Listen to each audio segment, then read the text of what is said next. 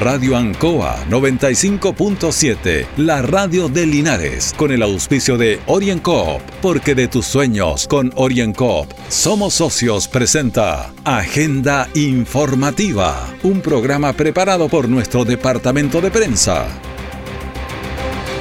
Bienvenidos a Agenda Informativa de este día, lunes 5 de julio, a través de 95.7 Radio Ancoa y todas sus plataformas digitales, junto a don Carlos Agurto en la coordinación. Seremi de Salud dice que no hay más casos hasta el momento de variante Delta en el Maule. Destacan apoyo a MIPIMES en la región. Buena cobertura ha tenido el pago de IFE en la región del Maule. Ayer asumieron los constitucionalista, entre ellos los del Distrito 18. El detalle de esta y otras informaciones en Agenda Informativa. Mi querida familia, brindo por nosotros y nuestros logros, por nuestra panadería, la que a punta de esfuerzo hemos hecho crecer y que hoy después de tres años estamos abriendo un nuevo local. ¡Eso! Salud también por mis socios, porque cuando más lo necesité, siempre creyó. Salud por mi socio Orienco. ¡Salud! Pide tu crédito micro y pequeña empresa OrienCop y siente cómo te brindamos el apoyo que necesitas para hacer crecer tu negocio. OrienCop, Cooperativa de Ahorro y Crédito.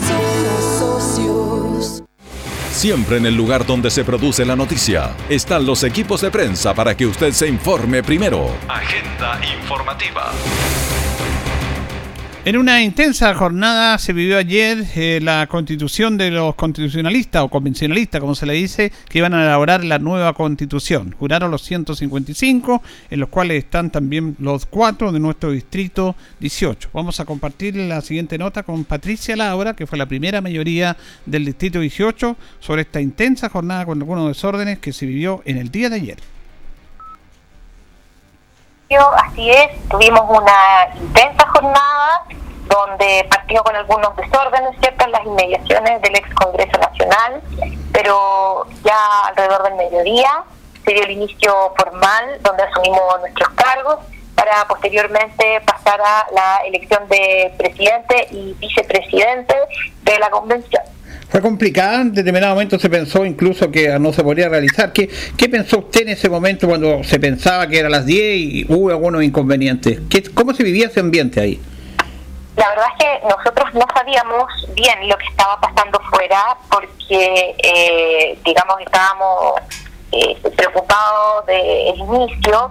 Después empezó a llegar información, ¿cierto? La, la solicitud constituyentes de suspender la sesión hasta que no se resolviera la situación de afuera. Así que eh, afortunadamente eh, cesaron todos estos incidentes y ya se pudo dar paso, pero la verdad es que nosotros nos enterábamos específicamente lo que estaba sucediendo por informaciones que nos daban eh, nuestros conocidos, nuestros contactos, pero allá adentro, digamos, no, no teníamos la, la claridad de lo que estaba sucediendo. Bueno, afortunadamente se logró recuperar la normalidad y ya eligieron a una presidenta y a un vicepresidente. Efectivamente, eh, la presidenta Elisa Loncón fue elegida en segunda vuelta, vicepresidente Jaime Baza en tercera vuelta.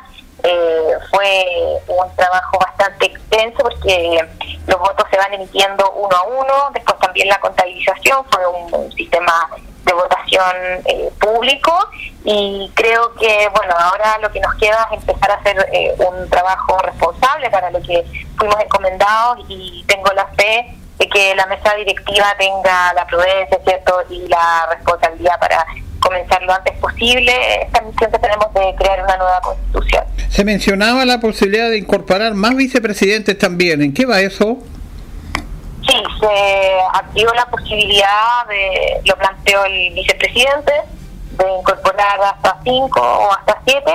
Eh, mañana va a tener eh, la nueva mesa directiva una reunión con la Secretaría Técnica Administrativa de la Convención nosotros ya sesionaríamos a partir de las 3 de la tarde, donde probablemente se van a tocar esos temas Así que es una posibilidad, vamos a ver cómo se da el desarrollo de discusión, cuáles son los, beneficios y las posibilidades también que tenemos de adoptar alguna de estas formas. ¿Mañana empiezan a sesionar ya? Así es, mañana a partir de las 3 de la tarde, inicialmente durante esta semana estaríamos sesionando eh, también martes, miércoles y jueves. Ya, lo importante es que ya empezaron, están constituidas y se van a empezar a trabajar, a irse conociéndose más, como decía usted, ya a empezar a andar este proceso.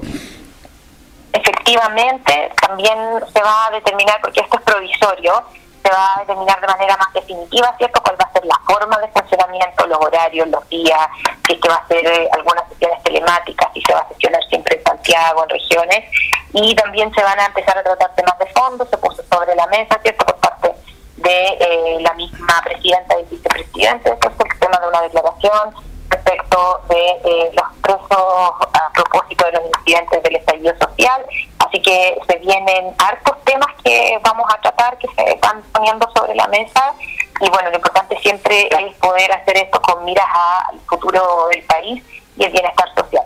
Bueno, ustedes votaron su eh, votaron alineado ustedes, ¿ah? ¿Perdón? ¿Votaron alineado ustedes, el grupo de ustedes?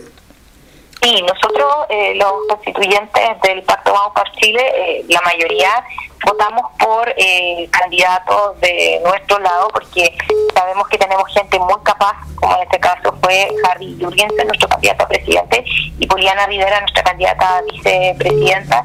Por eso nos mantenemos siempre apoyando a gente que nosotros también creemos que tiene una tremenda capacidad y las ganas también de aportar al país. En esta ocasión, eh, no, no fueron electos nuestros candidatos, pero yo creo que quienes fueron elegidos presidenta y vicepresidente tienen una tremenda labor por delante y espero que la lleven a cabo con mucha responsabilidad y considerando obviamente a todos los sectores que participamos en la convención. Claro, porque esto, ustedes representan a todo un país de diferentes sensibilidades, pero tienen que estar pensando en todo. Todos ustedes son necesarios para elaborar esta constitución. Exactamente, hablar de pluralismo entendemos que tenemos que estar todos incluidos, no no queremos cierto que se hable de mayorías que aplastan a minorías, sino que eso tiene que ser un trabajo en equipo, coordinado, donde todos tengamos la opción de escucharnos y contribuir al desarrollo de esta nueva constitución que al final va a ser de todos los chilenos.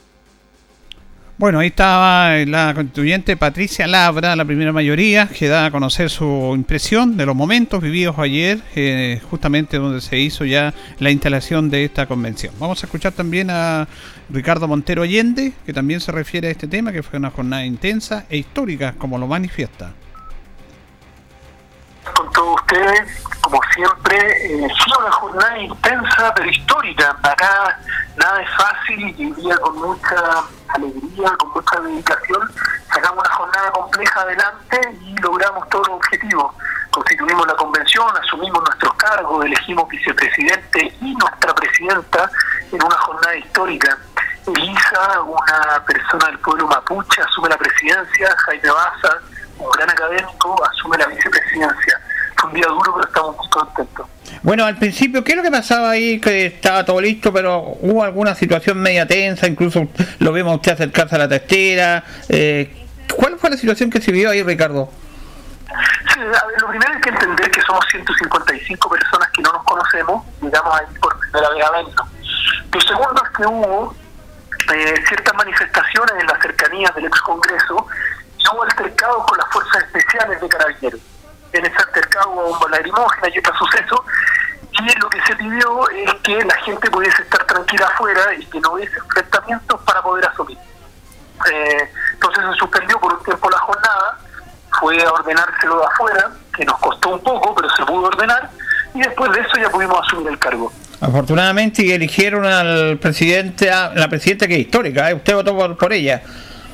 Sí, nosotros como colectivo socialista respaldamos desde desde el inicio de la convención a Elisa Loncón. Eh, este es un momento histórico, ella tiene una tremenda carrera, eso es lo primero, es una mujer de muchas condiciones y además es miembro de un pueblo originario que creo que da un giro histórico en las relaciones que ha tenido el Estado de Chile con los pueblos originarios. Es un símbolo, pero además es una gran mujer, tiene una gran historia de vida, así que nos pone muy contentos que ella pueda presidir la convención.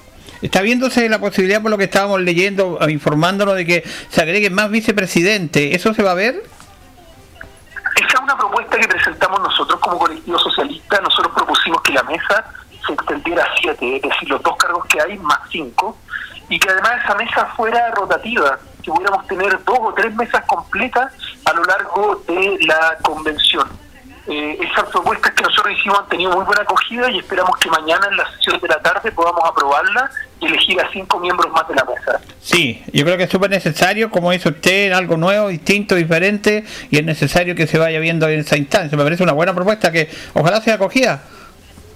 Yo creo que hay muy buena aceptación, hay que ver cómo hacemos para elegirlos, pero una mesa de siete personas eh, permite tener representación de todas las fuerzas que hay dentro de la convención para poder ir equilibrando y coordinando de mejor forma el trabajo. Nosotros lo que más queremos es trabajar, es avanzar en la propuesta de nueva constitución y por supuesto estar muy presente en los territorios, en mi caso en el Mauro Sur, en la provincia de Linares, en la provincia de Cauquenes, para poder seguir conversando este proceso maravilloso que se nos viene por adelante con todas las vecinas y vecinos de nuestro querido Maule Sur. Finalmente, este lunes van a tener alguna actividad, se van a reunir. ¿Qué va a pasar este lunes, Ricardo?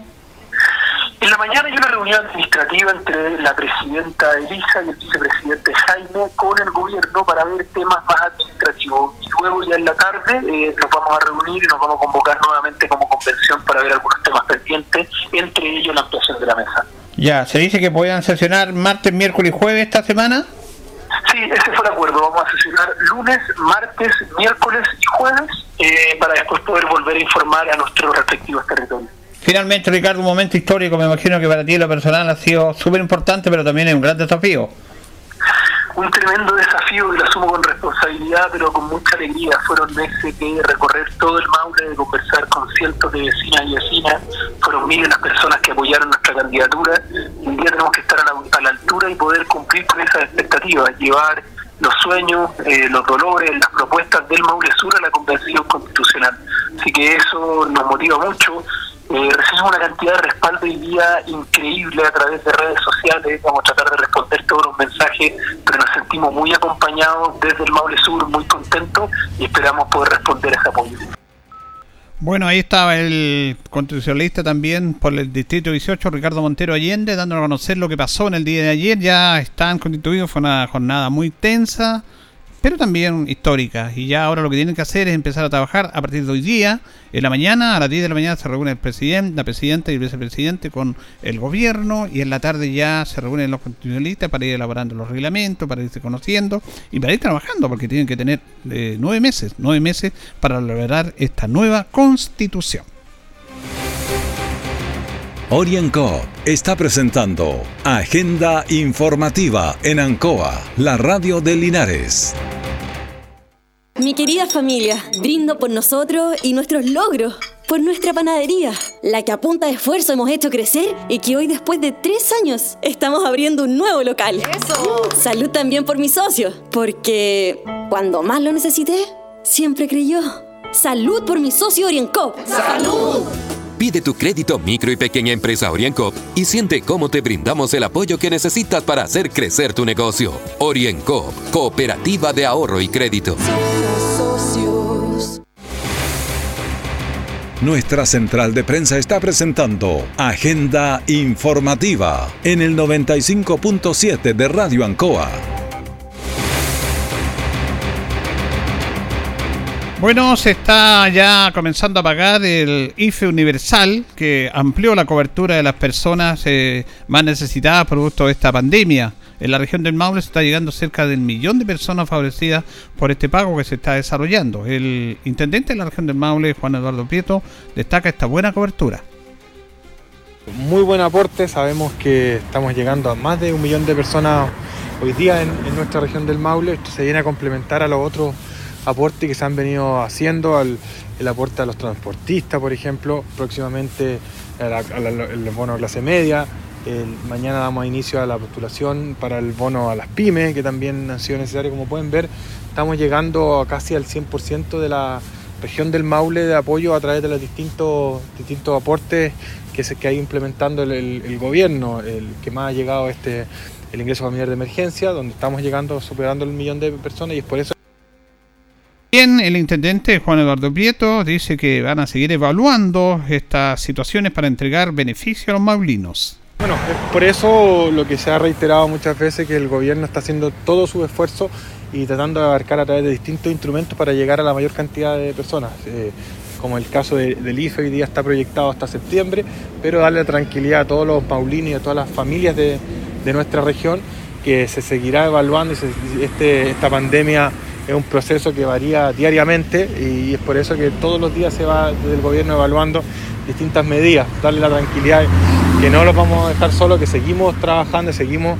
entregando estas herramientas para, para ayudar en, estos duros en este periodo tan duro. Sabemos que muchas veces no soluciona todos los problemas, pero sí es un impulso para seguir adelante y, seguir combatiendo esta pandemia que ha sido tan complicada para En el país hay tres casos confirmados con personas infectadas de coronavirus con la variante Delta, la que conocemos aquí en la región del Maule, una en Santiago y se agregó un bebé en el sector norte de nuestro país.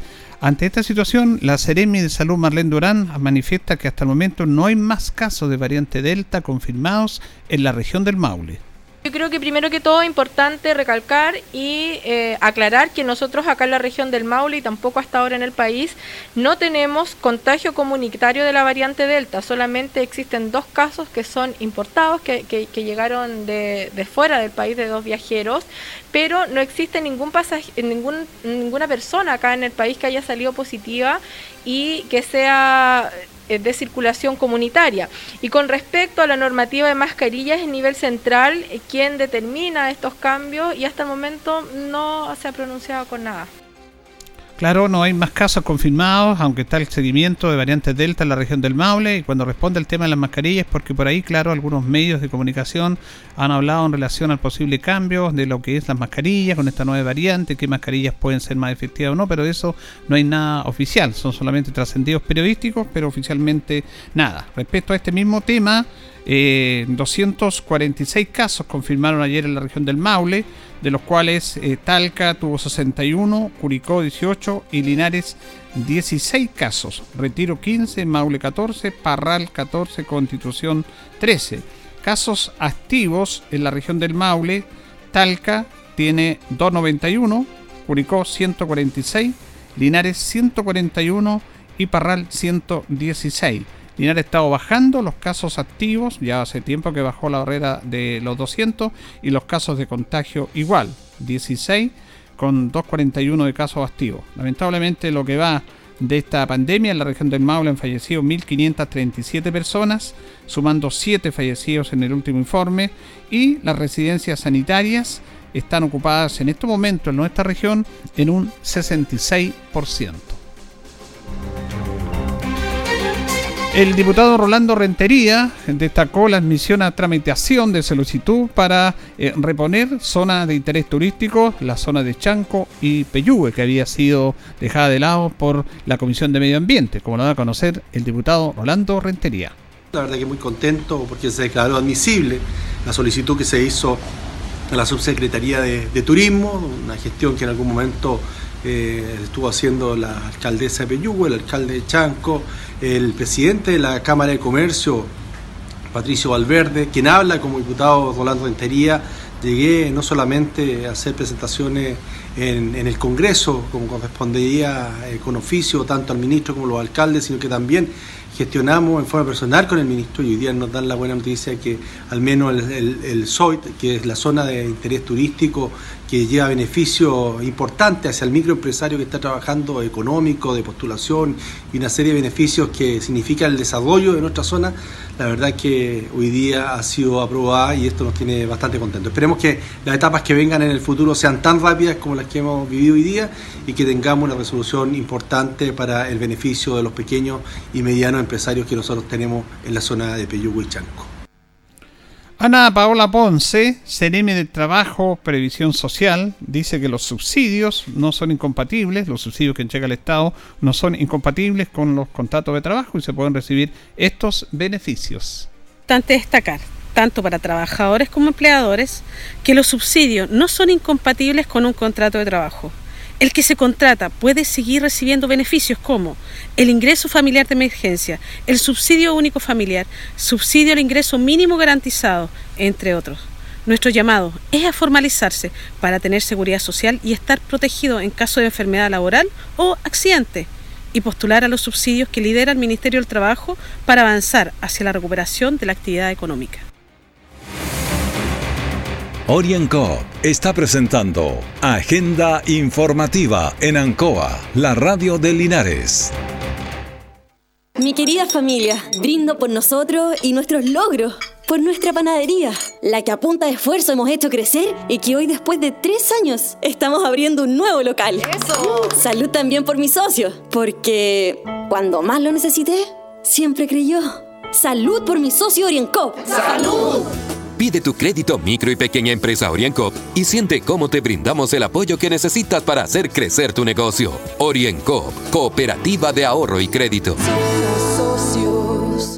Todo el acontecer noticioso del día llega a sus hogares con la veracidad y profesionalismo de nuestro departamento de prensa. Agenda informativa. Bueno, también se está apoyando, ya se está apoyando a las personas a través del IFE, del IFE Universal y a las pymes, las empresas que tengan menos ventas por menos de 700 millones en el año, en el cual están la gran mayoría, feriantes, empresas, el pequeño comercio, que lo ha pasado bastante mal durante esta pandemia. Se está ya haciendo estas bases, eh, se está en la página del Servicio de Impuesto Interno, se puede solicitar porque no hay que postular, se solicita este apoyo. Vamos a escuchar a Matías Pinochet, que es Ceremi de Economía, que se refiere justamente a este apoyo a las MIPIMES. Julio está abierto en el sitio web del Servicio Impuesto Interno el banner para poder solicitar este bono pyme de un millón de pesos. Es tan sencillo como entrar al sitio, poner la clave tributaria, la clave única de la empresa y al tiro se señalan si la empresa cumple o no con los requisitos, se le pone solicitar bono, ingresa una cuenta corriente o cuenta vista para el depósito y ya está lista la solicitud. En 20 días la plata tiene que estar en la cuenta que la empresa indicó este primer bono va a haber un mes para solicitarlo, desde el 2 de, agosto, desde el 2 de junio al 2 de agosto para solicitar este bono. Después, desde el 17 de agosto al 17 de octubre, hay un plazo para solicitar el segundo bono o el bono variable, que va a depender de las ventas que tuvieron la empresa el año 2019. Es muy importante dejar claro que son dos bonos para las pymes, una hora de un millón de pesos y después, entre agosto y octubre, un segundo bono variable. ¿Cuáles son algunos de los requisitos para poder postular? Este, este, este bono es para todas las empresas que hayan tenido iniciación de actividades antes del 30 de, 31 de marzo del año 2020, que tengan ventas inferiores a 25.000 UF el año 2020, o sea, 750 millones aproximadamente, y que cumplan con uno, uno de los dos requisitos que voy a señalar. Haber tenido dos ventas el año 2020 o 2021 o haber tenido al menos un trabajador contratado. También dice que este bono de millón de pesos no se debe rendir, sino que es de libre disposición.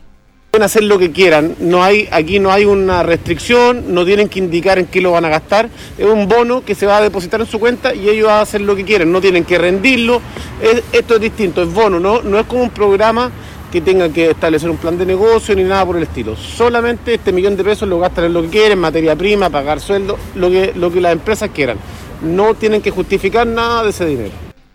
Por su parte, Alberto Cardemil, asesor de Hacienda Regional, se refiere a este bono apoyo, que en el fondo se llama bono alivio para las MIPIMES. El Servicio de Impuestos Internos no solo está cobrando ahora, sino que está pagando, está aportando, está haciendo transferencias a las personas, a las familias y a los pymes.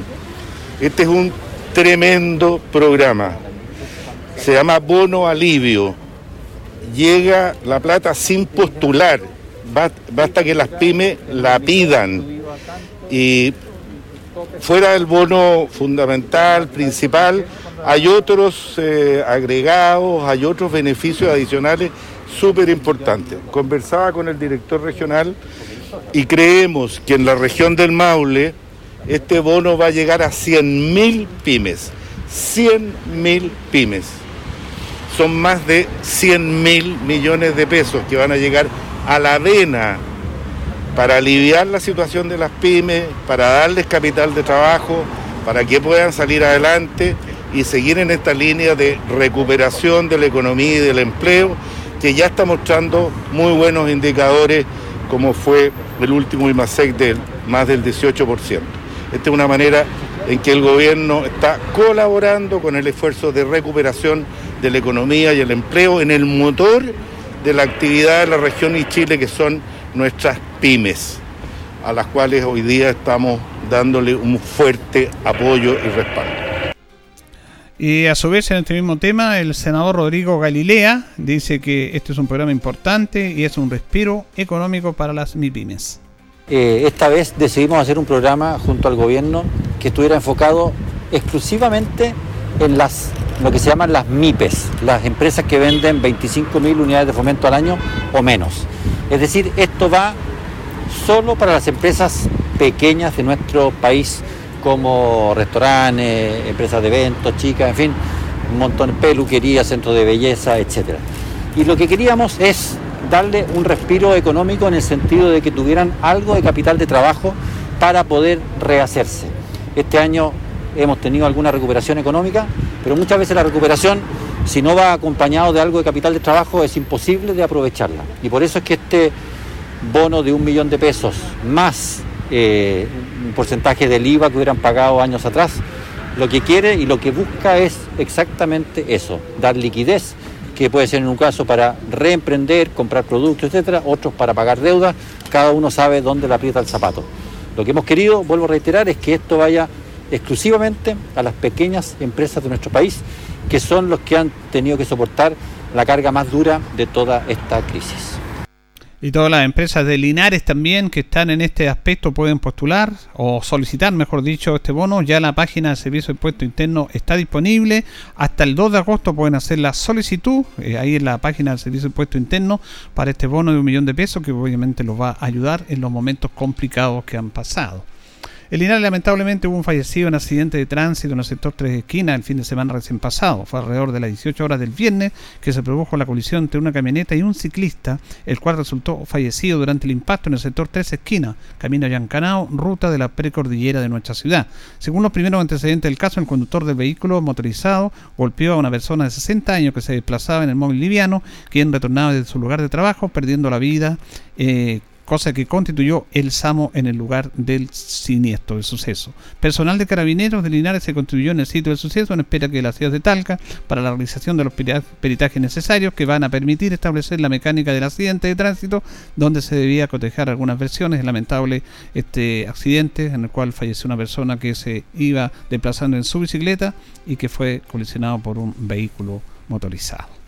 La comuna de Colbún está en cuarentena, todavía está en fase 1. Producto de ello, su alcalde, Pedro Pablo Muñoz, ha dictaminado barreras sanitarias, mayor control al ingreso y salida de esa comuna, como lo da a conocer la autoridad edilicia. Ya en sí, de que nosotros en la comuna de Colbún estamos en fase 1 y hay una movilidad que tú crees que está ahí un día común y corriente, a petición de ustedes, de ustedes la gente de mi comuna. Ya voy a hablar por la gente de mi comuna, quien me eligió como alcalde. Hoy ya hemos puesto un punto fijo aquí en Capilla Palacio, donde se va a controlar todo el ingreso a Colbún. Acá la gente que viene de Linares que venga no tiene que venir a Colbún si no viene a algo específico, a trabajar o algo relacionado con un tema importante y con su debido permiso de movilidad que da el Ministerio de Salud en este caso. Y decirle a nuestra comuna que con el carnet de vacunación, ellos se pueden trasladar, pero en nuestra comuna, ¿ya? Si salen a Linares y vienen de vuelta, tienen que traer el permiso que da el ministerio para andarse movilizando, para que queden claros. Pero como ustedes ya saben, en esto llevamos más de un año y medio, perdón, más de un año, por lo tanto ustedes conocen cómo esto funciona. Yo lo único que estoy haciendo hoy día es cumpliendo el clamor de ustedes, cuidar a mi comuna con las atribuciones que los alcaldes tenemos, como en este caso, juntamente a Carabineros y juntamente al Ministerio de Salud. Llegamos al final de esta emisión, la primera de la semana de Agenda Informativa, día 5 de julio, junto a don Carlos Agurto y de la coordinación. Agradecemos la atención dispensada y los invitamos a seguir en sintonía de Radio Ancoa. Radio Ancoa 95.7, la radio de Linares, con el auspicio de OrienCoop, porque de tus sueños con OrienCoop somos socios, presentó Agenda Informativa, todo el acontecer noticioso del momento preparado por nuestro departamento de prensa, Radio Ancoa, por la necesidad de estar bien informado.